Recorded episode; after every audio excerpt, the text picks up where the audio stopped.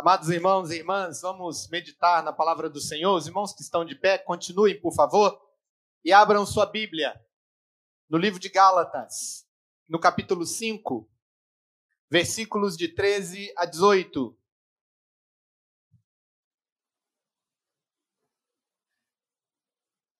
O tema da Bíblia Almeida, revista e atualizada, para esse trecho das Escrituras é: a liberdade é limitada pelo amor. Nós vamos ler no capítulo 5, versículos de 13 a 15. Diz assim a palavra do Senhor nesses três versículos: Porque vós, irmãos, fostes chamados à liberdade. Porém, não useis da liberdade para dar ocasião à carne. Sede antes servos uns dos outros, pelo amor. Porque toda a lei se cumpre em um só preceito, a saber: amarás o teu próximo como a ti mesmo. Se vós, porém, vos mordeis e vos devorais uns aos outros. Vede que não sejais mutuamente destruídos. Vede que não sejais mutuamente destruídos. Vamos orar ao Senhor. Santo Deus, Pai Celeste, obrigado pela leitura da tua palavra. Obrigado pelo teu cuidado. Que o Senhor fale ao nosso coração.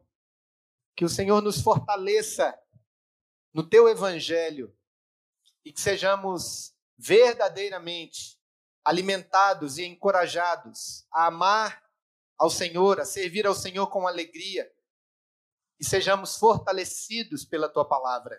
Em nome de Jesus, abençoe a minha vida na exposição da tua palavra, abençoe cada irmão, irmã, amigo, amiga que ouve a tua palavra, para que ela seja uma palavra que traga paz, sustento e a bênção do Senhor nos corações. Em nome de Jesus. Amém. Queridos irmãos e irmãs, é, ontem eu estive com alguns irmãos de algumas igrejas é, em Campinas pastores que têm um projeto de capelania mútuo, é, um curso em que esse curso, vez por outras, é, os pastores se encontram para uma reunião de crescimento. E o tema que me foi dado para desenvolver foi os desafios pastorais após a pandemia. E aí eu fiz a pergunta, né? Eu fiz igual o, o anjo e, e João lá no Apocalipse, quando o anjo, um dos seres viventes, pergunta para João: quem são esses que estão diante do trono, né? Com as vestes brancas. Aí João vira pro pro ancião e diz assim: Tu sabes, me digas, né? Então eu perguntei para os pastores é, quais eram os maiores desafios que a pandemia trouxe para a igreja. E a grande maioria, a grande maioria, a resposta prevalecente foi o medo de perder os crentes. O medo de que os crentes, os cristãos, aqueles que serviam ao Senhor, abandonassem o Senhor, abandonassem a igreja, é, se perdessem, é, esfriassem a fé ou algo do gênero. É, e eu não sei se há um medo maior para os pastores do que esse, né? O Senhor nos chama para o ministério e nos dá as suas ovelhas, os seus filhinhos, os seus do Senhor, pequeninos, para que a gente cuide, para que a gente ensine, para que a gente cure, para que a gente não os deixe se perder. Né? Para que a gente, inclusive, deixe 99 no aprisco e vá atrás de uma daquelas que talvez por estar ferida, esteve em algum lugar perdida e trazê-las de volta. Então, em função disso, e pensando nesses desafios que nós temos, inclusive agora, quando estamos retornando para os cultos presenciais, fica uma questão no coração, né? No começo da pandemia, a gente tinha um certo desconforto de ficar em casa e assistir os cultos online. Tinha um desconforto de, de fazer aulas online e, e, e assistir às aulas online, um desconforto de trabalhar em home office. Mas, agora, dez meses depois, o que, que a gente tem? Uma acomodação. A gente tem é, empresas abrindo mão de aluguéis caríssimos de prédios, estabelecendo é, é, formas mistas ou híbridas de trabalho, alguns totalmente em home office, outros parcialmente, né? poucas é, das que podem voltando para o trabalho, e não é diferente na educação. Né? Hoje nós já estamos no segundo semestre no trabalho é, de professor e a gente já vê uma certa produtividade um pouco melhor do que tinha antes. Mas e na fé? Como é que fica a questão de não deixarmos de congregarmos. A gente sabe que no início do cristianismo, logo nos primeiros é, momentos em que a fé cristã, após a vinda de Cristo Jesus e, e a pregação e a instituição da igreja foi estabelecida diante de uma grande perseguição, os crentes tinham que se reunir escondidos, nos porões, porque eles podiam ser jogados aos leões.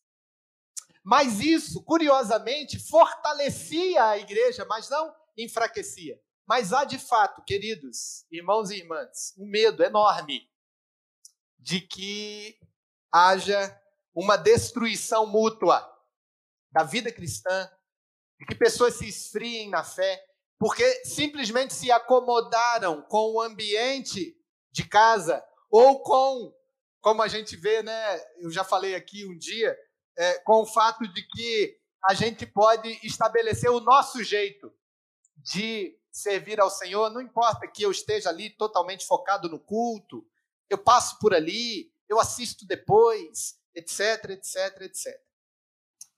Pois bem, há um problema que é também um problema, um problema hoje para nós, que era também um problema que o apóstolo Paulo tratava com a igreja de Gálatas. A igreja da Galácia, ah, aos Gálatas, tinha um problema com os cristãos convertidos do judaísmo e os cristãos convertidos que eram gentios, né? E eles, ah, o problema era que após a conversão dos gentios, aqueles que antigamente serviam a lei os judeus que agora tinham se convertido ao evangelho, eles estavam infiltrando na igreja um jeito legalista de se servir ao Senhor. Um jeito é, judeu de virar cristão. Ou seja, havia ali na igreja, se a gente olhar no capítulo 2, no versículo 4, a gente vai ver que esses que eram o apóstolo Paulo chama de estranhos à fé, queriam, por exemplo, impor aos novos convertidos que eles fossem circuncidados. Portanto, não tinham entendido o evangelho, não tinham entendido o que era a liberdade e agora queriam que aqueles que se convertessem servissem ao Senhor presos naquele mesmo legalismo, nas mesmas observâncias da lei que o evangelho havia quebrado. Por isso, a carta aos Gálatas é uma carta chamada Carta da Liberdade. Porque, essencialmente, o apóstolo Paulo vai dizer que Cristo nos libertou da observância da lei e nos libertou do peso do nosso pecado quando não conseguimos obedecer à lei. O perdão de Cristo Jesus nos traz uma liberdade plena no coração para que vivamos uma vida sadia. Pois bem, o que acontece? Você tem na igreja dois grupos de pessoas, um que entende que você tem que ser de um jeito, outro que entende que você tem que ser de outro. E aí o que acontece? Um briga com o outro. Você tem gente se mordendo e gente se devorando. A ideia aqui do texto, versículo 15, a ideia é, de se morder é como se você tivesse raiva do outro. É como se você rangesse os dentes dizendo: não, não é desse jeito. Você não está. É, coisas que acontecem só lá na África. Né? A igreja aqui no Brasil nunca viu o que, que é dissensão, discórdia, briga no meio dos crentes. Né? Hashtag só que não. É... E devorais. A ideia aqui de se devorar é, é você é, ser desgastado. É, a, a mesma palavra para comprar. É interessante, né? Você comprar e consumir totalmente o que você comprou. Ou seja, você se desgasta tanto no convívio da, da, da igreja e para resolver as questões da igreja que você se desgasta, você gasta totalmente a sua emoção. É como se houvesse uma espécie de antropofagia, né? Ou seja, você fica tão desgastado com os problemas que você se sente consumido, destruído. Então, é, você não tem ânimo de servir ao Senhor. Pois bem, por que, que acontece esse problema e como a gente resolve esse problema de crentes ou de cristãos não se destruírem a si mesmos, né? Ou de nós, na nossa vida cristã, não nos destruirmos a nós mesmos. Ou de nós, num período em que passamos e estamos passando de um enorme desafio para a nossa fé cristã, desde o início desse ano até agora, no final, onde as coisas ainda não estão resolvidas. Como é que a gente vai lidar, por exemplo, com as nossas crianças? Como é que a gente é, tem crianças de berçário que vai fazer culto online? Como é que a gente tem adolescentes que não suportam mais lidar com internet, com vídeo e etc. E aí no domingo, ao invés de estar na igreja fazendo o que eu mais gostava de fazer quando era adolescente, que ia na igreja, que era conversar na hora do culto, né? A gente ia para o culto para conversar. E era uma coisa fantástica. As melhores lembranças que eu tenho do culto, da igreja, era de ver os meus amigos, era de ficar junto, era de ser chamado a atenção pelo diácono, mas eu estava na casa do Senhor. As coisas estavam em ordem. Né? Eu não sei por que, que o Igor deu uma risadinha lá atrás, né? Eu não sei se ele, se ele também está lembrando ali da, da, do tempo dele. Queridos, nós temos um desafio enorme diante de nós, que é o desafio de sobrevivermos, o desafio de não sermos destruídos, nem uns em relação aos outros e nem nós em relação a nós mesmos.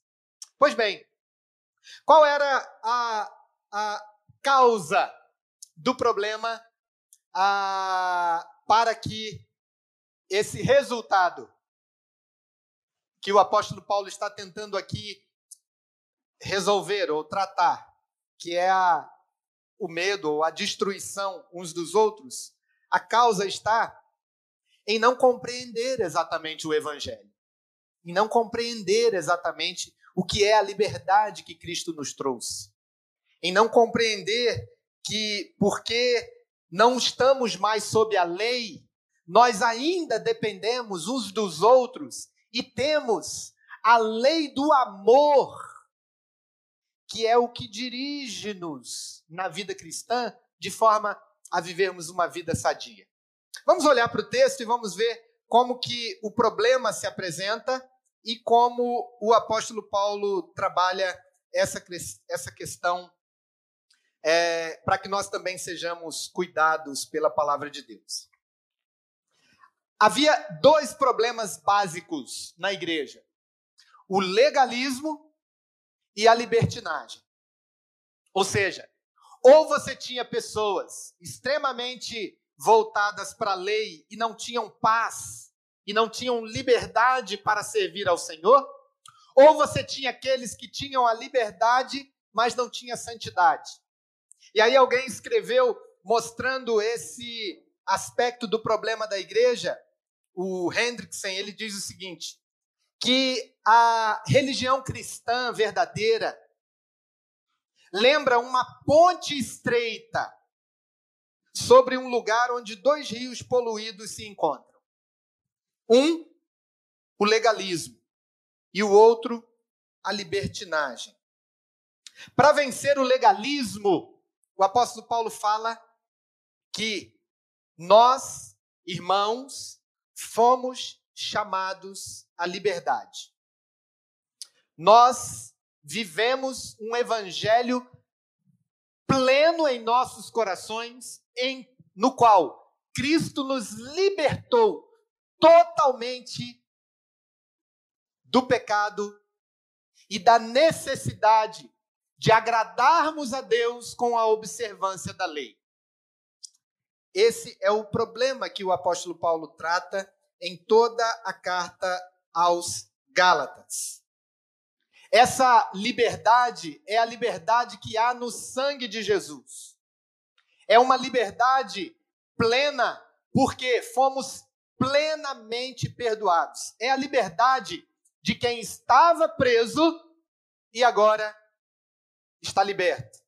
Pode pensar, até em termos do que Paulo usa de comparação em Romanos, exatamente de você viver num cárcere, como se estivesse condenado por causa de um crime, e você foi condenado pela lei, a lei ordenou que você tivesse privação de liberdade e que você fosse condenado à morte.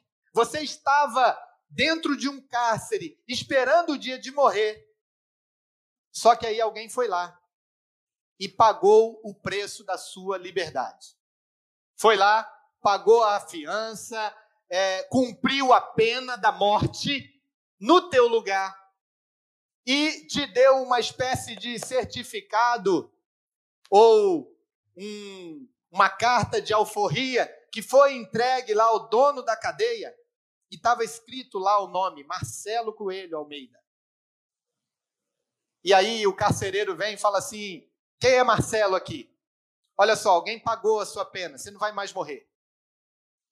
Você não vai mais ficar aqui preso. Você está livre. Como assim eu estou livre? Mas eu continuo sendo quem eu sou. Eu não consigo, lá fora eu não vou conseguir observar a lei. Não, aqui está dizendo que você está livre. Não, mas eu vou lá para lá, depois eu vou ter que voltar para cá porque eu tenho medo de pecar. Não, aqui está dizendo que você está livre, que você pode sair e viver a sua liberdade. É verdade? É verdade. Pode sair. Essa comparação que o apóstolo Paulo fala liberta os seres humanos de qualquer tipo de cadeia emocional, tanto da culpa quanto do medo de poder viver agora livre daquele estado de prisão. Pois bem, o que que acontecia lá na igreja?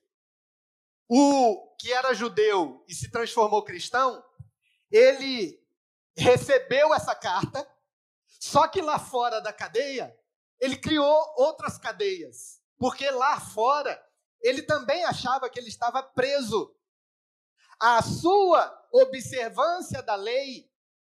E quando ele, se ele pecasse, ele estaria novamente condenado.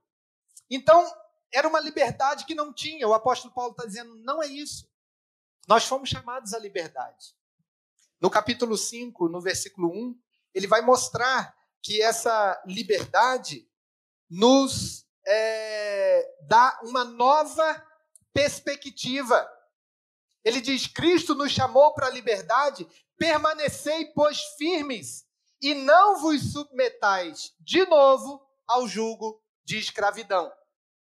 Essa escravidão é a escravidão da lei. Pois bem, só que esse problema gerou um outro problema na, ah, na, na igreja.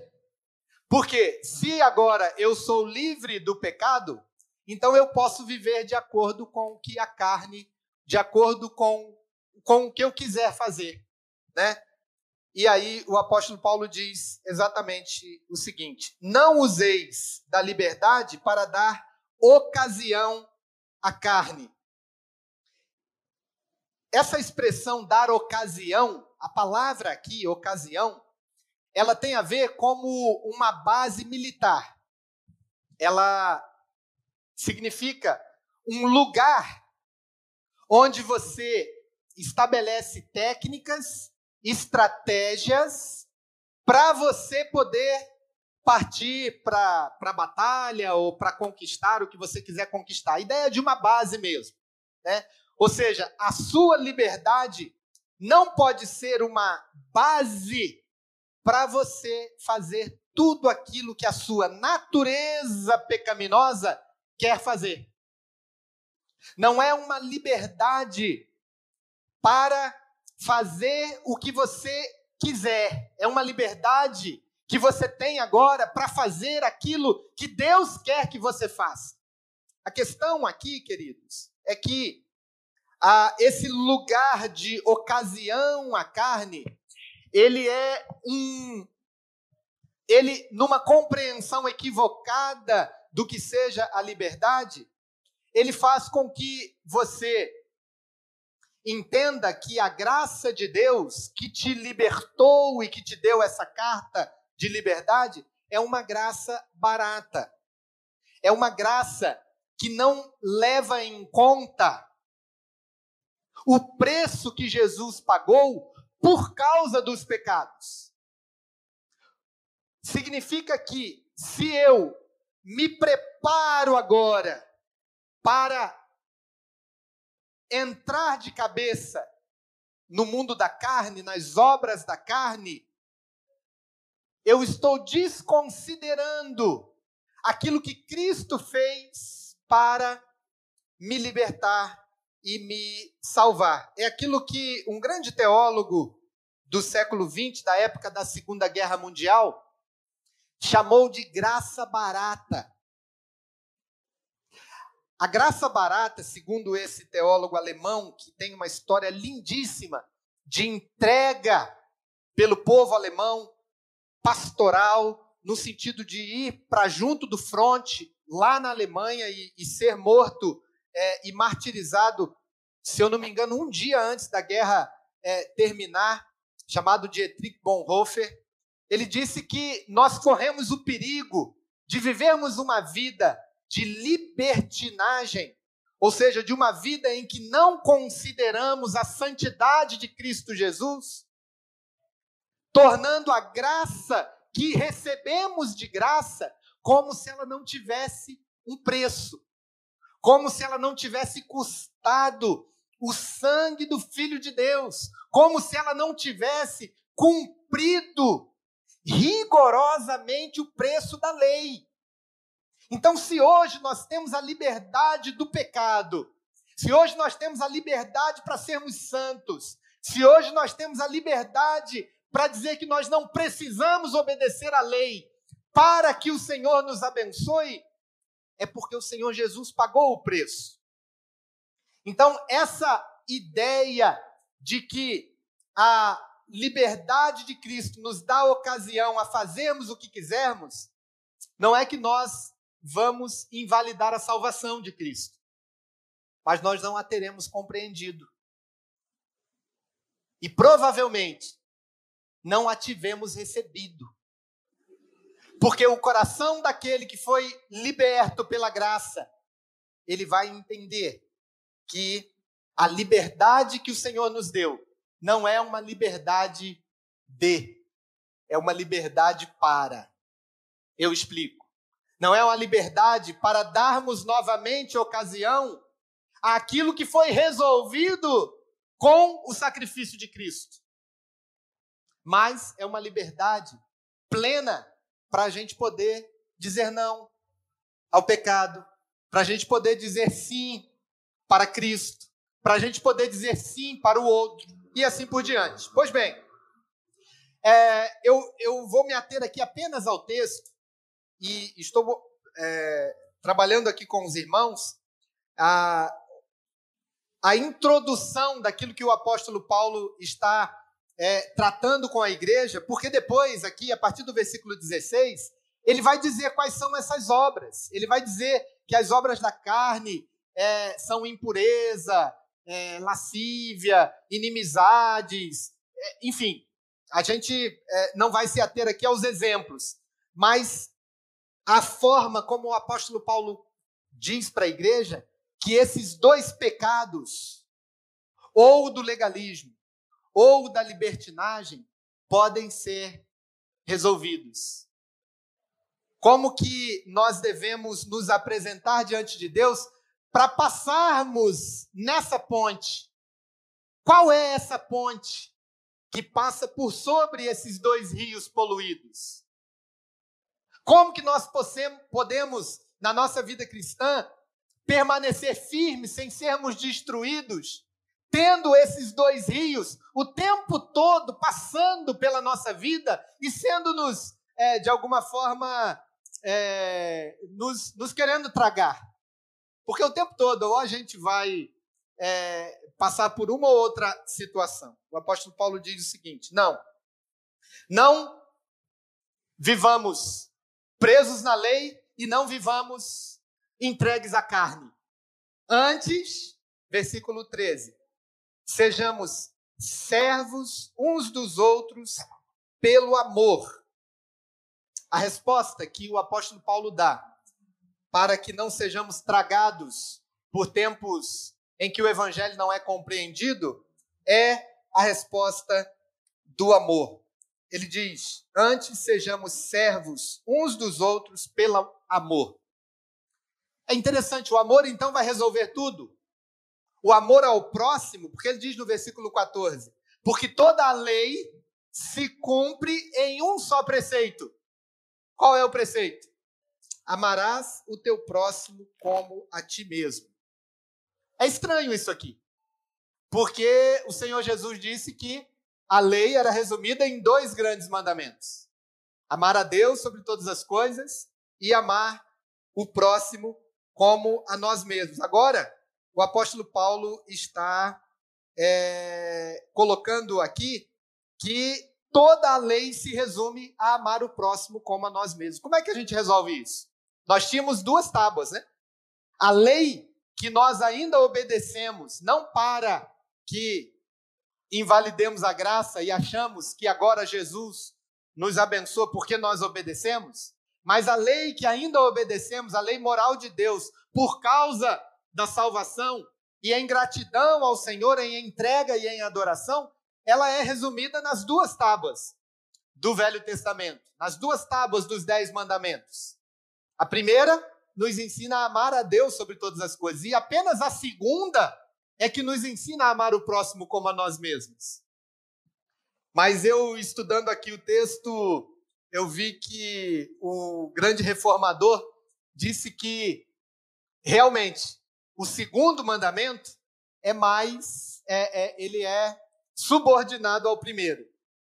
Mas sem o segundo, a gente não consegue acreditar que nós amamos a Deus. Veja o que ele está dizendo. O nosso amor a Deus,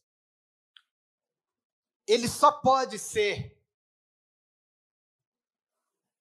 exemplificado, ou compreendido, ou mostrado, se a gente considerar o outro como a nós mesmos. Se nas nossas relações nós tivermos amor uns pelos outros. Ou se nós, como diz o texto aqui, amarmos o próximo como a nós mesmos. É sim amar a Deus sobre todas as coisas, o maior dos mandamentos. Mas se eu não posso amar o próximo a quem eu vejo, como que eu vou amar a Deus a quem eu não vejo? Assim a palavra de Deus nos ensina. Por isso o apóstolo Paulo coloca aqui de que toda a lei se cumpre num só preceito, a saber, amarás o teu próximo como a ti mesmo. A pergunta aqui, queridos irmãos e irmãs, é: como que amar o próximo? me faz viver uma vida que agrada a Deus, ao ponto de eu não ser legalista, de eu não viver preso nas regras ou na lei e ao mesmo tempo não me entregar para a carne. Quando o apóstolo como que a gente faz isso? O apóstolo Paulo quando coloca que as obras da carne, elas são conhecidas e elas são é, impureza, versículo 19, prostituição, lascívia, idolatria e feitiçaria, ele fala de oito pecados. Vamos ver se são oito mesmo. Que, que tem a ver com o amor ao próximo como a nós mesmos. Versículo 20. Inimizades, porfias, ciúmes, iras, discórdias, dissensões, facções, invejas. E aí, aqui, a bebedices e glutonarias tem a ver com tanto o descontrole ou quando eu perco alguém. A ideia aqui da bebedice é a ideia de, é, de alguém que se intoxicou, que perdeu o tino, tá? Então, veja o quanto que isso acontece nas relações também, né? Ou seja, eu exagero porque eu não tenho controle. Eu machuco porque eu não tenho controle sobre mim mesmo. Então, também a gente poderia colocar aqui que isso tem a ver com amor ao próximo, né? Embora seja um mal para nós mesmos. E a glutonaria, por mais que pareça aqui você comer demais, a ideia aqui é você estar tá numa festa ou numa noitada que não tem limites. E aí você tem todo o aspecto do descontrole também nas suas.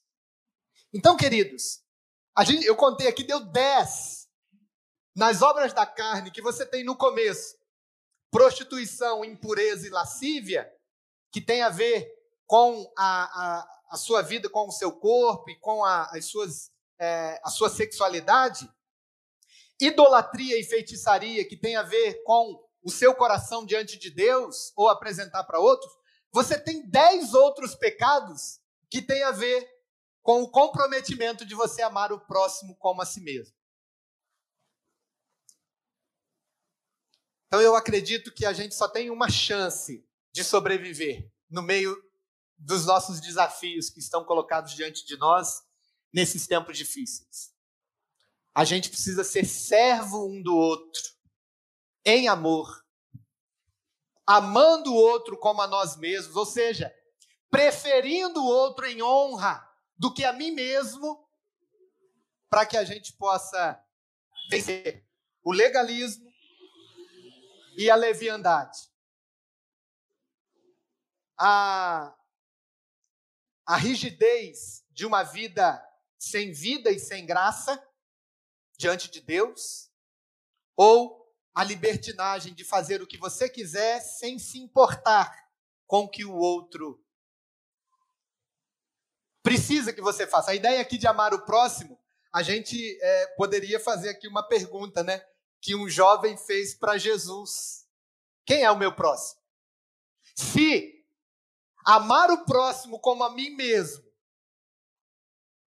depende para que eu viva seguro, aprovado por Deus, em paz, para que eu não me destrua, para que aquilo que o Evangelho, aquilo que a minha vida construiu, aquilo que os meus afetos construíram, aquilo que me foi dado e eu consegui de alguma forma edificar, para que eu não perca isso. E aí a gente pode colocar aqui qualquer coisa. Porque quando a gente se perde de Deus, a gente perde tudo o que a gente construiu, queridos. A gente perde tudo o que faz sentido para nós. A gente se perde de nós mesmos. A gente busca, busca, busca, busca a satisfação conosco mesmos e a gente nunca vai encontrar satisfação.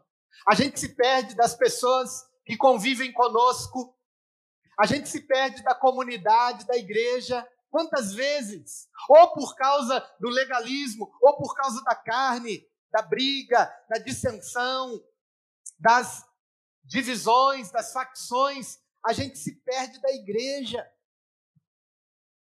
É tão bom ficar em casa, né? A gente não precisa conviver. né? Ah, aquele irmãozinho, vou te falar, viu? É melhor mesmo ainda não estar tá aqui, porque, ô, oh, né? Eu sei que você é só lá na África, né? A gente está aqui no nosso cantinho. Ih, mas que beleza, aqui eu assisto culto, dia que eu não estou muito afim, eu ponho lá no Faustão e tudo mais. Gente, a gente tem esse desafio, queridos. A gente vence uma vida perigosa diante de Deus. Perigosa porque a gente pode perder aquilo que é caro para nós, a paz, o afeto, o amor. A gente precisa considerar o outro em amor. E o texto coloca isso de uma forma tão séria que, veja aqui o versículo 13, e aí eu já estou encerrando com isso. Ele diz assim: Você foi chamado para a liberdade, então você não é mais escravo, nem da lei, nem do pecado. Né? Lá no, em Romanos capítulo 7, o apóstolo Paulo vai falar que a gente morreu para a lei e a gente morreu para o pecado. Igual a separação de um casal quando se separa. Ficou viúvo. Eu não tenho mais parte com o pecado, eu não tenho mais parte com a lei. Morrei. Não sou mais escravo da lei ou escravo do pecado. Mas eu não posso dar lugar à carne. Mas eu preciso ser escravo um do outro. Aqui a palavra servo é a mesma palavra para escravo é a palavra dulos. Ou seja, eu passo a ser servo, a ser escravo do meu próximo. E aí eu vivo tanto para ele quanto eu vivo para mim. Ó, eu vou falar uma coisa aqui. Isso aqui é o, é o antídoto para qualquer tipo de quebra, para qualquer tipo de perda. Você não tem uma igreja que vai ser atacada pelo diabo. Você não vai ter aqui uma igreja que vai sofrer problemas de dissolução se nós vivermos como servos uns dos outros. Se o outro for tão importante para você quanto é o seu filho, quem é do seu sangue, quanto é você mesmo. A vida em comunidade tem esse aspecto. Por isso que esse antídoto é um antídoto para todas as outras nossas relações. Porque o meu próximo pode ser o meu filho. O meu próximo pode ser o meu cônjuge. O meu próximo pode ser até o meu inimigo. O próximo, a ideia do próximo aqui é aquele que está próximo de você e que você considera na sua vida e você tem algum tipo de relação com ele. O curioso é que, voltando lá para Romanos, o apóstolo Paulo vai dizer que nós aprendemos a conviver com todos esses essas classes de pessoas, aqueles que convivem conosco dentro de casa, aqueles que convivem conosco na igreja, aqueles que convivem conosco fora da igreja e aqueles que nos detestam.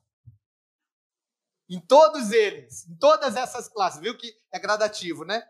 Primeiro família, depois igreja, depois pessoas comuns, são amigos e inimigos. Todos esses, a gente tem o desafio de viver produzindo o fruto do Espírito e não dar lugar à carne. Eu olho aqui para esse texto, queridos irmãos e irmãs, e vejo que a única forma, ou talvez o grande desafio que temos para sobrevivermos a tempos difíceis é nós lembrarmos que nós só vamos expressar o nosso amor a Deus se aquilo que o outro pensa ou aquilo que o outro considera for tão importante para nós quanto o é para nós mesmos, quanto nós somos para nós mesmos. Nós só temos uma chance de passar no meio dessa tempestade. É a gente, Léo, segurar as mãos uns dos outros e a gente saber, de uma forma ou de outra, ninguém vai largar a mão de ninguém. Eu não vou deixar você se perder de mim. Eu não vou deixar você se afundar nas obras da carne. Eu não vou me afundar nas obras da carne só porque Jesus me deu a liberdade. Nós estamos juntos nisso. Nós vamos ajudar uns aos outros. Nós vamos dar as mãos uns aos outros e vamos amar-nos uns aos outros, assim como o Senhor nos amou. Ou vamos amar-nos uns aos outros, assim como nós amamos a nós mesmos. Nesse sentido, esse amor uns pelos outros vence qualquer tipo de tribulação, ou perigo, ou tristeza. Porque ele é a única expressão visível do maior amor que precisamos ter, que é o amor pelo Senhor. De não ter outros deuses diante de nós, a não ser o Senhor, de servirmos ao Senhor, de adorarmos ao Senhor como único Deus. Só que eu só sei e as pessoas só vão saber e eu mesmo só vou saber que eu amo a Deus se eu amar o próximo, se eu estiver disposto a viver essa vida em comunidade. Eu quero orar pela sua vida que está conosco aqui na transmissão e orar também pelos nossos irmãos que estão aqui. E dizer que nós é, confiamos de que o Senhor vai nos fazer sobreviver nesse período. Que Ele vai resgatar a nossa alegria do culto, do convívio, do serviço cristão, do louvor contagiante, do abraço na comunidade, de uma vida em que a gente agarra no outro e fala: Nós vamos juntos, nós vamos carregar isso juntos. É importante que você esteja aqui conosco. Nós não vamos ceder às obras da carne. Nós não vamos ceder a uma compreensão equivocada do sacrifício de Cristo na cruz por nós. Nós vamos entender que foi pago um preço muito grande para que nós fôssemos um. Nós vamos compreender que se o Senhor Jesus morreu por nós, para que a gente viva em comunhão e aqui está a solução ou a correta preservação para não nos perdermos. Nós não vamos abrir mão disso. Nós vamos dizer: eu vou amar. E a gente quer, como igreja do Senhor, que você nos dê a oportunidade de amá-lo, de servir a você e de caminhar junto com você. Porque cada um de nós aqui é absolutamente imprescindível. Eu não vou dizer que foi só aqueles pastores lá de ontem que estão com medo de que a pandemia traga a destruição da igreja. Porque se nós deixarmos de servir ao Senhor na igreja, não faz sentido ela. A igreja não são templos, aluguéis ou equipamentos. Igreja é gente. E gente para conviver precisa lembrar que Cristo nos libertou, estamos livres para fazer a vontade de Deus. Não estamos livres para pecar. Porque quem comete pecado é escravo do pecado. Mas nós somos escravos uns dos outros, escravos do amor. Por isso nós não vamos dar lugar à carne. Não vamos dar lugar a nos colocarmos em primeiro lugar. Eu tenho que ser aquilo que eu quero ser. Não. Nós vamos dividir isso. E vamos amar-nos uns aos outros, como a nós mesmos. Que o Senhor nos abençoe. E que o Senhor alivie o medo dos nossos corações. O medo dos pastores. O medo de nos mordermos, nos devorarmos e nos destruirmos mutuamente. Que Deus nos abençoe, queridos. Amém.